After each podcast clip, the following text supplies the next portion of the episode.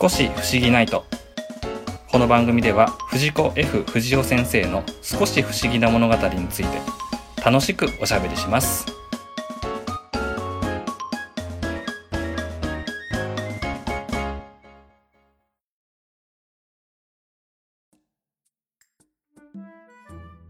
はい皆さんこんばんはゆうすけですよサッパです。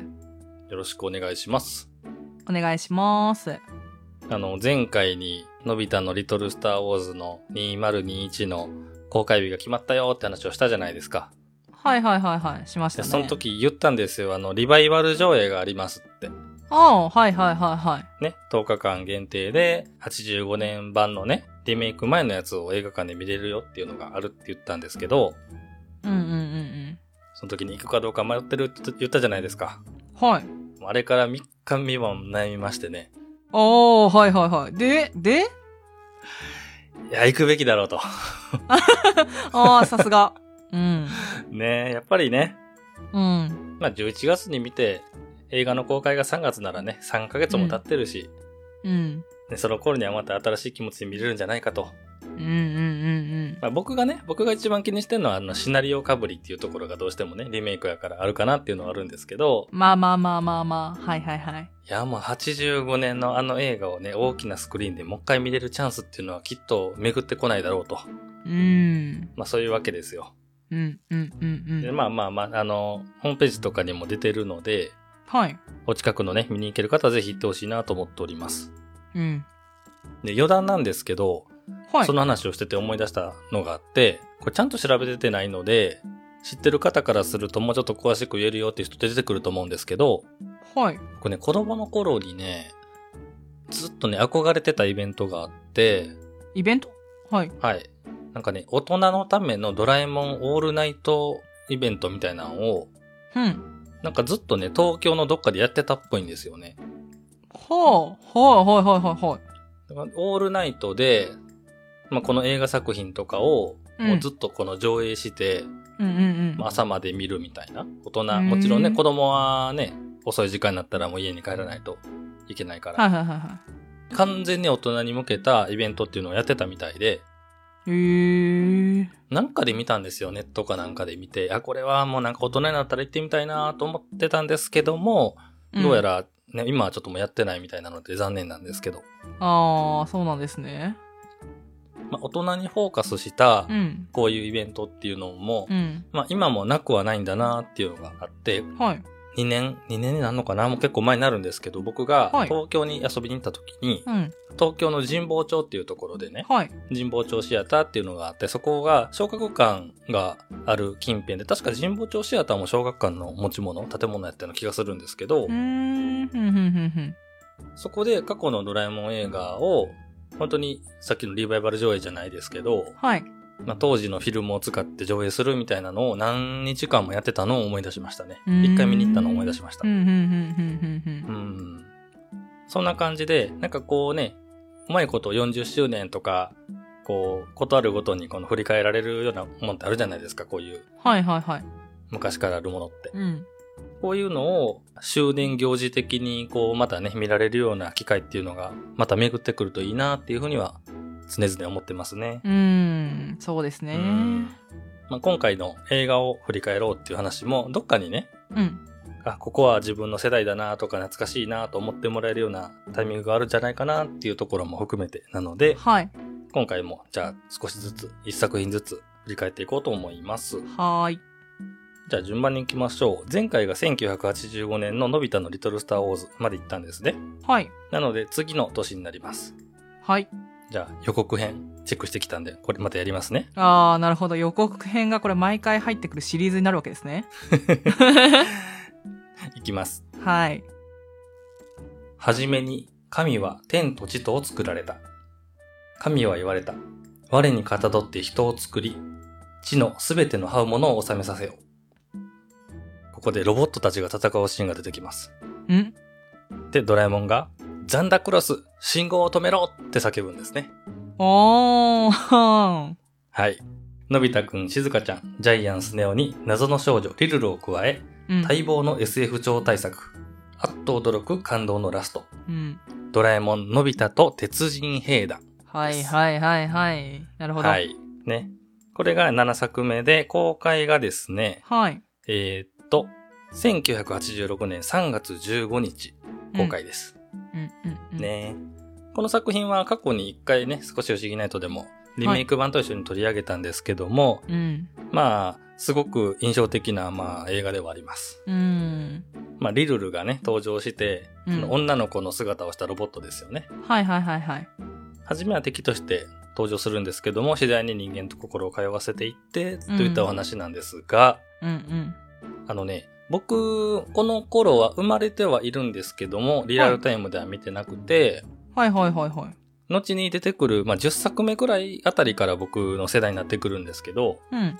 このあたりの作品って、レンタルビデオで借りてきてみたりとか、うん。友達がなんか録画したやつはい。を見せてもらったりとかいうので、言ったら、どの順番で公開されてとかっていうことは全く意識せずにバラバラに見るわけじゃないですか。うん、そうですね。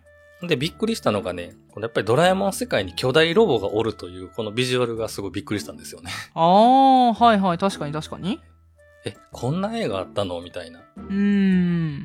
まあ確かにね、その巨大ロボのブームとかもあったし、うん。そういうのはどんどん取り入れていく、ね、作風なので、で、見てみたらね、あの、ロボット同士の戦いだけじゃなくて、そういうキャラクター同士の、まあ、ドラマとかもあって、すごくうん。感動的な、まあ、作品ではあったんですけども、はい。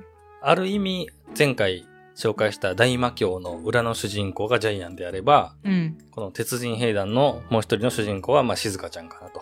うーん、まあそうですね。ね。うんうんまあ、このね、リルルっていうこの心変わりというか、うん。最終的にはね、お別れをしてしまったりもするんですけども、はいまあ、。そのあたりがすごくすごくこう、胸に響くというか、うーん。まあそういう作品でしたね。なるほどね。はいはいはい。うん。で、これが、えーっとですね、歌の方も行きましょうか。歌の方は、はい。大杉久美子さんという方の、私が不思議という歌が主題歌になってます。うーん。はい。うん。私が不思議っていうのがタイトルに出てるんですけど、はい。うまく言い表せないけど、涙が出てくるのは私の心みたいな、そういう歌で、うん。それが、あの、リルルの姿と、こう、重なったりとかしてね、はいはいはいはいはい。すごくね、いい歌です。そして、この曲が流れてくると、はい。ファンの人は自然と、こう、涙が 出てくるという。はいはいはいはいあ。の、パブロフの犬ってあるじゃないですか。はい。 あれと一緒。この曲のイントロとか、まあ、サビとかを聞くと、もううん気づけばもう涙が出てくると。うん。ね、私が不思議な歌ですね。 なるほど。これが、えっとね、7作目ということでした。1986年ですね。はい。はい。で、次の作品いきます。これもね、この作品も好きだなはい。じゃあ異国品いきましょうか。はい。お願いします。えー絶滅したはずの恐竜は地底大陸で生きていた。うん。いや、そこにはもっと驚くべき事実が。恐竜人とは一体何者敵か味方か、そして彼らの目的はいつものメンバーがお送りする地底大冒険にご期待ください。ということで、うん。えー映画ドラえもん第8作目、1987年3月14日公開、映画ドラえもんのび太と竜の騎士という作品です。うーん。うんうん先ほど出てきたみたいに、あの、まあ、恐竜、恐竜また出てくるんですね、この作品。うん。はいはいはいはい。そうですね。今回は、あの、のび太の恐竜みたいに、本当の恐竜の世界に行くんじゃなくて、うん。地底なんですよ、舞台が。うん。何回かね、あのー聞いたことあると思います。地底空洞説っていうやつ。うんうん地球の中にはこう空洞があって、その中に地底の世界があるといううねん。。はいはいはいはいはい。まあ、一つのまあ都市伝説ですよね。はい。っていうものがモチーフになってたりだとか、うん。僕なんか結構ね、子供の時テレビでそういうオカルト系のあのやつで見たんですけど、恐竜人とかって知ってます爬虫類がもし進化してたらこんな風になってたんじゃないかみたいな人間、あえー、あんまり分かってないかも。鱗に。覆われた。っていうのが、えーまあ、登場する恐竜人っていう、はいはいはまあ、地底人かつ恐竜人みたいなね。い。うん。だから、えー絶滅したと思われてた恐竜っていうのは実はまだ生きてて、うん地底の世界で国を築いてると。うんうんまあそういうお話ですね。うん。うーん。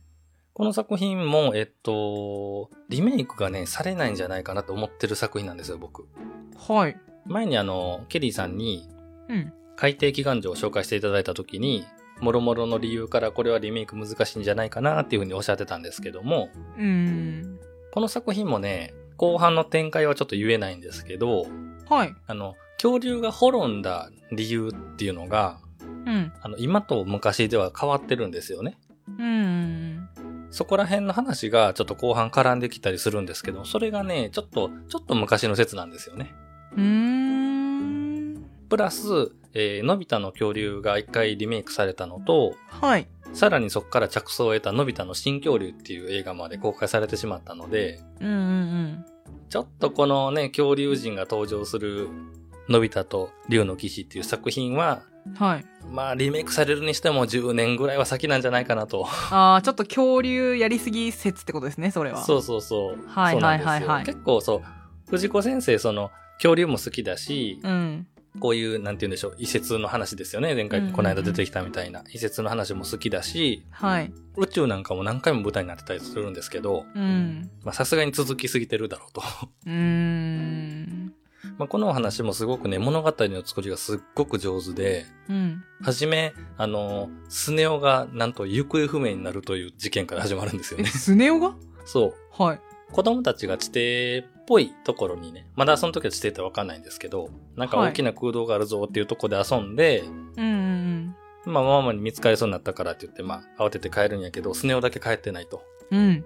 で、スネ夫はママにね、しばらく何泊かしてから帰るよって言ったもんやから、あのはいスネちゃんはみんな、みんなのとこに行ってるんざましょうみたいなことでママは気づいてないとね。ああ、なるほど。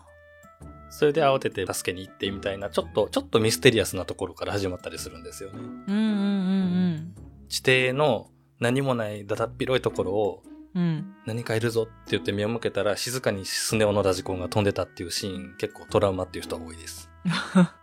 演出がねあー結構、うん、ゾクゾクする演出なんです。 はいはいはいはいはい。で、これ主題歌が、えー大山信代さんの、えー友達だから。これが8作目になりますね。はい。はい、じゃあ続いていきます。はい。えっとですね。妖怪たちに支配された世界を救うため僕らを立ち上がった、のび太のパラレル最遊記っていう話なんですよ。これ、うん。いつかの予告編と一緒で、劇中の掛け合いがほとんどなので、映画用に書き起こされた宣伝文句っていうのが短いんですけど。はいはいはい。でね、ちょっとここで事件が起こります。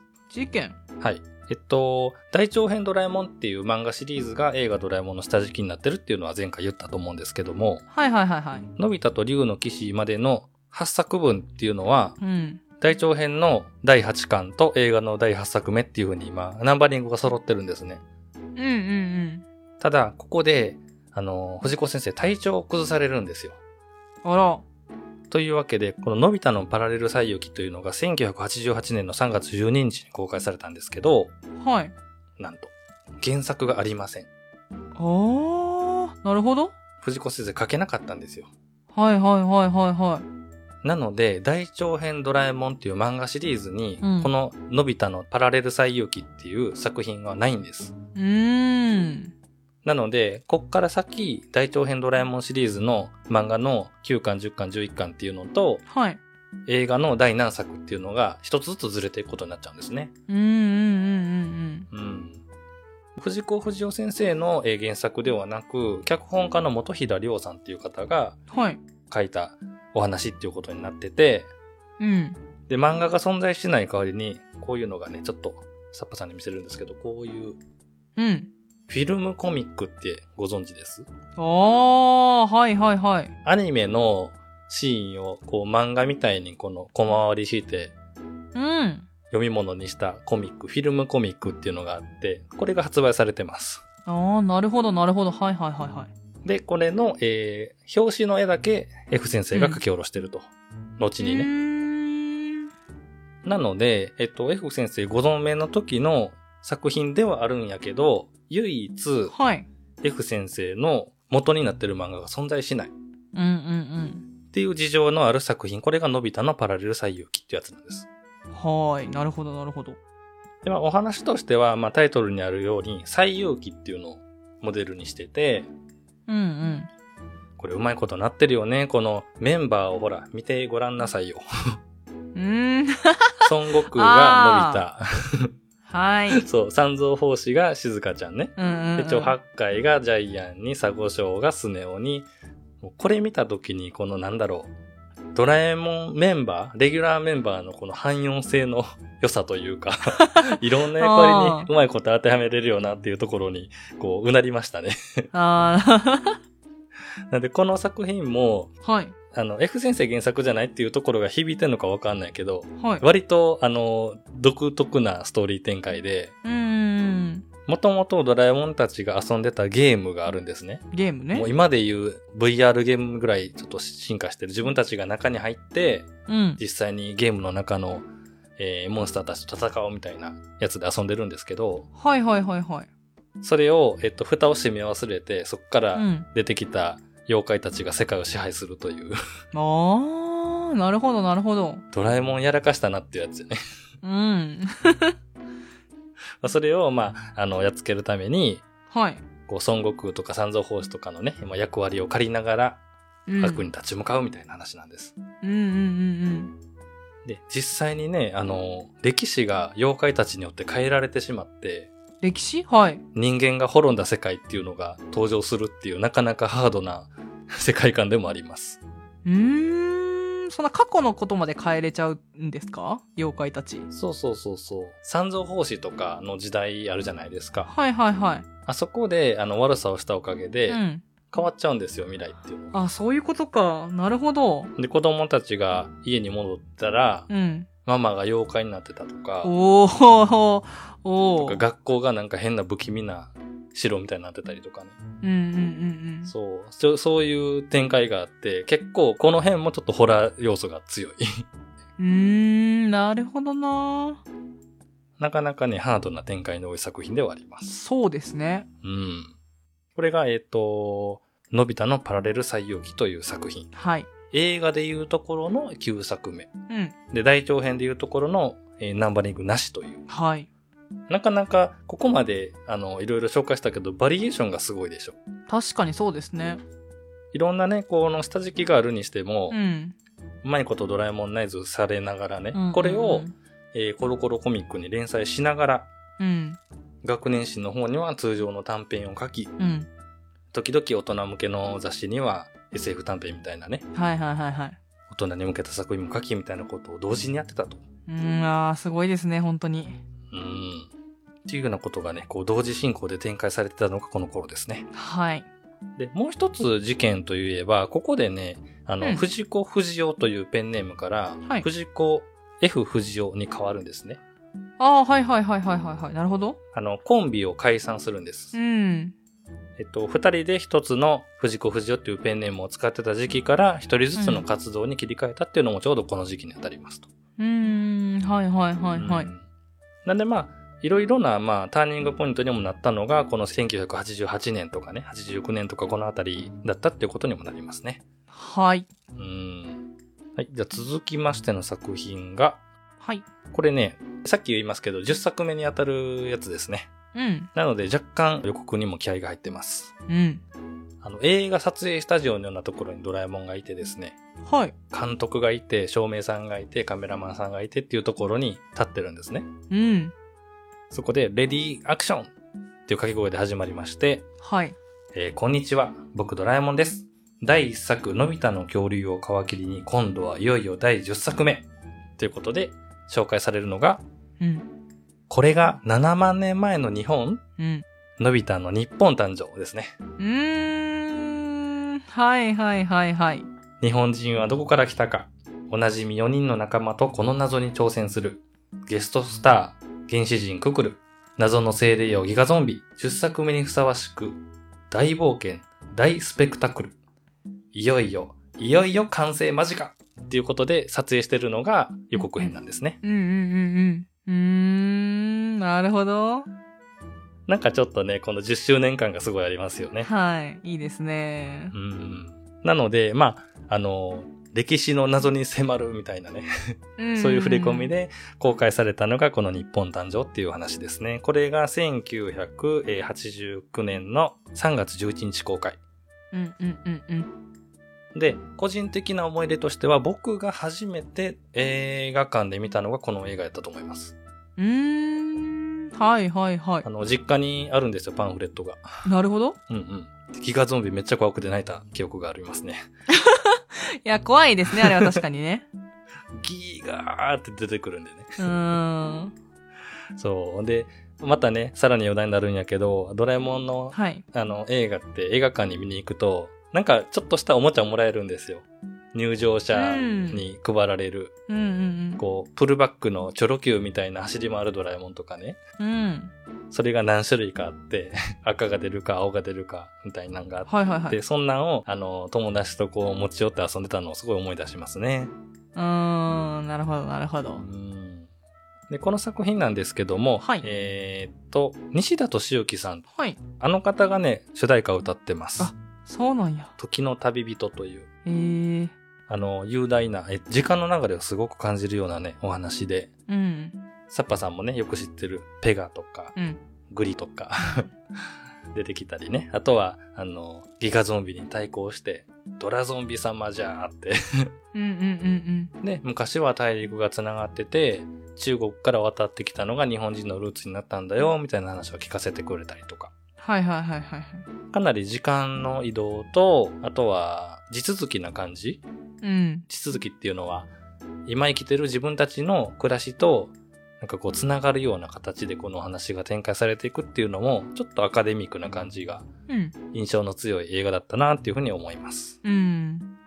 これが、えー映画の10作目、記念すべき10作目の、えーのび太の日本誕生という作品です。はい。ね、この辺からね、あの、僕が映画館でよく見たなっていうような、そういう作品たちになっていくんですね。うんうんうんまあ逆にね、サッパさんはこんな映画だったんだっていうのがどんどん続いてると思いますけどうん。も。そうですね。まだ生まれてないですね。そして、次からね、1990年代に入ります。おー。はい。 えっと、次の作品、いきますね。はい。神は皆を救うため、この星を緑あふれる星に変えられたのじゃ。そして大晦日の夜、ご先祖様をこの星に導かれたのじゃ。で、ドラえもんが笑っております。ふふふ、僕に耳がついた。ドラえもんのび太とアニマルプラネットという作品ですね。うーん。 22世紀の地球をはるかに超えた科学技術の星、アニマルプラネット。うん。ここで禁断の森で神話の謎を解く探検が始まる。っていうのがストーリーです。うんうんうんうん。ドラえもんにね、耳がつくんですよ。 そら嬉しいな嬉しいね。ちょっと待ってね、持ってこようか。じゃーあああ あついてるん。ついてるねバ。ッチリついてますね本当にそう。このお話ですね、えーはい夢の中でのび太くんが、うんピンク色の不思議なおもやの中を歩いてるっていう、ちょっと変な不思議なシーンから始まるんですよ。ふんふんふんふんここはどこかなと言いながらパジャマでね、歩いてて、はいで抜け出した森の中、うん夜の森の中。うんで、話し声が聞こえると思って、その話し声の方を見てみると、なんと犬とか、まあ、小豚とかが、うん二本足で歩き回って、うんうん言葉を話してるんですよ。はいはいはいはいはういんでもそれが、あ、夢だったのかな、本当だったのかなっていうところから物語が始まり、うんなんと、その科学技術の発達した動物たちが暮らすアニマルプラネットというところが舞台になるっていうお話なんですね。はいはいはいで、いろんなテーマで映画が描かれてるっていう話が出てるんですけども、この頃っていうのが、はいあの、環境破壊。っていうのが結構まあ問題になり始めた、よく声高々に言われ始めた時期で、うんこのアニマルプラネットっていうのは結構ね、ありありとそういう話が絡んできてます。うーんなるほどねうん。このアニマルプラネットっていうのはまあ人間がいないんですけど、はいいろんなものがオートメーションになってたりとかね。ふんふんふんふんふんかたや、あの、のび太たちのいる地球では、裏山に生えてる木を全部切ってしまって、そこをゴルフ場にしようっていう運動が始まって、それに、うんあの、署名をね、ママがするシーンがあったりとか、はい割とね、あの、わかりやすくそういうテーマが入ってきてるんです。うんうんうんうん。で、この動物たちが語ってる神話がどんなものかっていうと、うんはい昔神様に私たちの先祖はこの星に連れてこられたんだよっていうところが、まあ、さっきの語りでもあったんですけども、うんあの、不気味な月にはね、悪魔が住んでて、うん。で、その月の悪魔が、あの、我々を狙ってやってくるみたいな、そんな話なんですね。はあ。ただその悪魔っていうのが、どうやら、ニムゲという名前なんですけど、ニムゲそれがなんかどうやらちょっとなんか人間っぽく聞こえるんですよね。ああ、なるほど。うんはい。。なんて、そういうなんかこう、人間と環境と、それから現在と未来みたいな。うん。まあそういうテーマを割と絡めてきてて、はい。割とこう教育的というかう、ーん。ような色が。濃いような作品でもありますと。うんうんうんうんうん。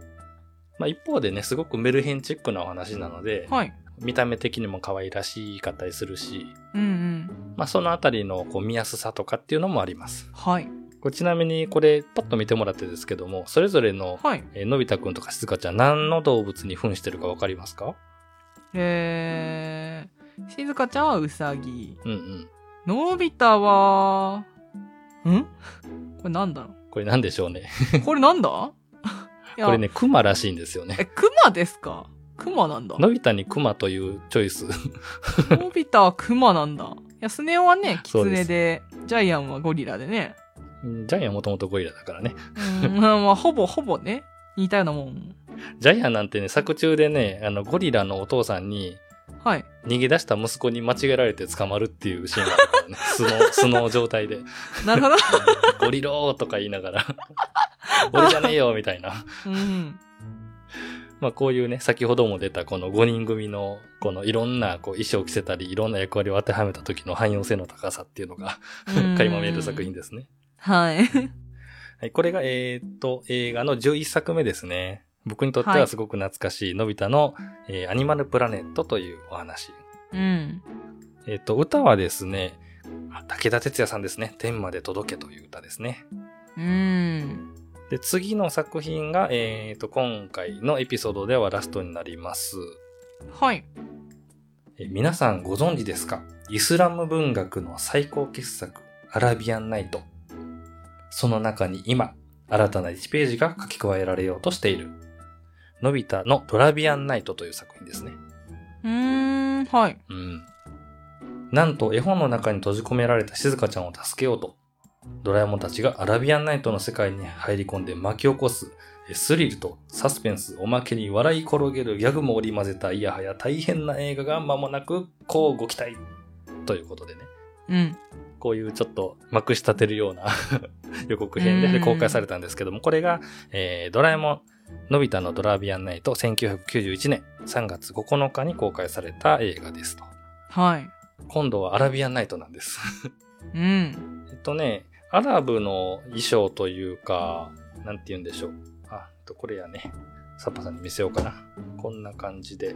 はいはいはいはい、はい。空飛ぶ絨毯が出てきたりとか、うん静香ちゃんはあのアラブのお姫様みたいな格好したりとか、うん。ドラえもんはあれですね、行商人ですね。うっーん。はいはいはいはていうのが舞台になってて、で、アラビアンナイトって知ってますよね。い。はい。あの、千夜一夜物語っていう風に別名がついてたりうんうんうんするんですけども、有名なもので言うと、アラジンと魔法のランプとか、うん。あとはシンドバッドの冒険、うん。あとアリババと40人の盗賊とかですね。はいはいはい。あのあたりのいろんなこの、まあ、中東の、まあ、お話をこうまとめ上げた一つの、一続きの、まあ、物語っていうのがアラビアナイトっていうものなんですけども、うん。あの、藤子先生ね、このアラビアンナイト、千夜一夜物語っていうのを、すごくすごく大好きっていうふうに自分で言ってあるんですよ。はいはいはい。もうバイブルっていうふうに言ってあって、うん。だから、このテーマを選んできたっていうのは、いわゆる、まあ、真骨頂というか、本当にこの日頃好きだって言ってたものを、今回映画のテーマにしましたっていうところが、まあ、現れてるっていうので、うん。特特徴的ですよね。はいはいはい。で、なるほどね面白いのが。ね、はい。あの、この作品舞台になってるのが、えっ、と、具体的なんですよ、舞台が。794年のアラブみたいな。 もう、確かに。めっちゃ限定的。うん。そう。今までね、これぐらい細かい時代設定っていうのはなかったんですけども、うん。しっかりと年代っていうのが、794年のバグダッドっていう風に設定されてるお話で、うん。実在した人物とかっていうのもはい登場するんですね。ハールーン・ア・ラシッド王って言って、そのアラビアンナイトの、えーお話に登場する、実在したね、この人は王様だったりするんですけど、あと、あの、シンドバッドが登場したりとか、はい。で、物語の導入としては、うんあの、さっきの予告編にもあったんですけども、絵本入り込み靴っていう道具があるんですよ。ふんふんふんふんふんふん。それを使って、例えば、なんだろうな、シンデレラの絵本の中に飛び込めば、シンデレラの世界に入れる。はい。ジャックと豆の木の世界に入れるとかね。うん。それで遊んでたんですけども、ジャイアントスネ夫がこう、いたずらで全部のページをバラバラバラってもうして、バラバラになったページをカシャカシャカシャって重ねて、そこに飛び込むみたいな遊びをしたもんやから、うん。白雪姫の世界に、こうジャックと豆の木の鬼が登場したりとか、 ああ、大変なことに。シンデレラやのになんかこう別の話が出てきたりとかって、ごちゃごちゃになるんですね。うん。でもうこんなの楽しくないって言って静香ちゃんが帰ろうとするんやけど、うん。あの、結構楽しいかもよとか言いながらこう残って、あの時間差でのび太たちは帰るんやけど、うん。なんと静香ちゃんが絵本の世界から出てこなかったっていうことがわかるんですよ。うん。途中で。うん。うん。うん。しかも、こんなところに出しっぱなしにしてって言ってママにその絵本を全部燃やされると。ああ。絵本の中に入り込んで出れなくなった静香ちゃんを助けに行く。っうん。ていうことで、なんでこれがアラブの世界につながるかっていうと、アラビアナイトっていうのは実在したお話も含まれてると。はい。だから実際にその年代の、えーバグダッドに向かえば、うん。静香ちゃんを助けられるんじゃないかって言って向かうんですよ。ああ。なるほど。うんで、途中までは作り話なんですけども、こっからは史実みたいなところが、どんどんどんどんこのぐちゃぐちゃぐちゃってなっていって、うん。だんだんだんだんとね、その架空の世界と現実の世界の境目がぼやけていくっていうすごい不思議な話です。うん。うん。うん。うん。まあこのあたりね、あの、子供の時見てる時はなんでこんなことになるんか、こう、ハテナマークだったんやけど、うん。はい。大人になって SF 短編とかをこう読んだりすると、あ、なんかこういうのって F っぽいよなってすごい思うようになってきて。うん。うん、で、結果そのちょっと曖昧になった夢の世界と現実の世界っていう境界を越えて、あの、冒険が繰り広げられるっていう、そういう仕組みのお話になってて、すごく、うんあの、トリッキーですよね。うん。そうですねう。んまあ、90年代の作品、あのー初めの頃は宇宙であったりとか恐竜であったりとか、こう F 先生のすごい好きな世界っていうのを映画の舞台にしてたんやけど、この辺からこうお話作りっていうのがだんだんだんだんこのタイプも変わってきて、うん。映画の展開としてもだいぶ変わってきてる部分があるので、もしね、あの、世代じゃないなと思って見てなかった人、あの、見てほしいなと思いますね。このあたりすごく、すごく少し不思議してる感じがすごいするので。うん。なるほど、なるほど。うんなんで毎年ね、いろんな映画のテーマを書くっていうのは難しいことだったと思うんですけども、はい。これを1年ずつね、あの、まあ、体調崩した時もあったけど、まあ、やってきたっていうところで、この藤子先生のこの引き出しの多さっていうのをすごく感じるなというふうに今改めて思ってますうんと。うんうんというわけで、えっと、今回はですねう、ん。はい。えーのび太と鉄人兵団、それから、のび太のドラビアンナイト、ここまでの作品を紹介しました。はいありがとうございます。はい。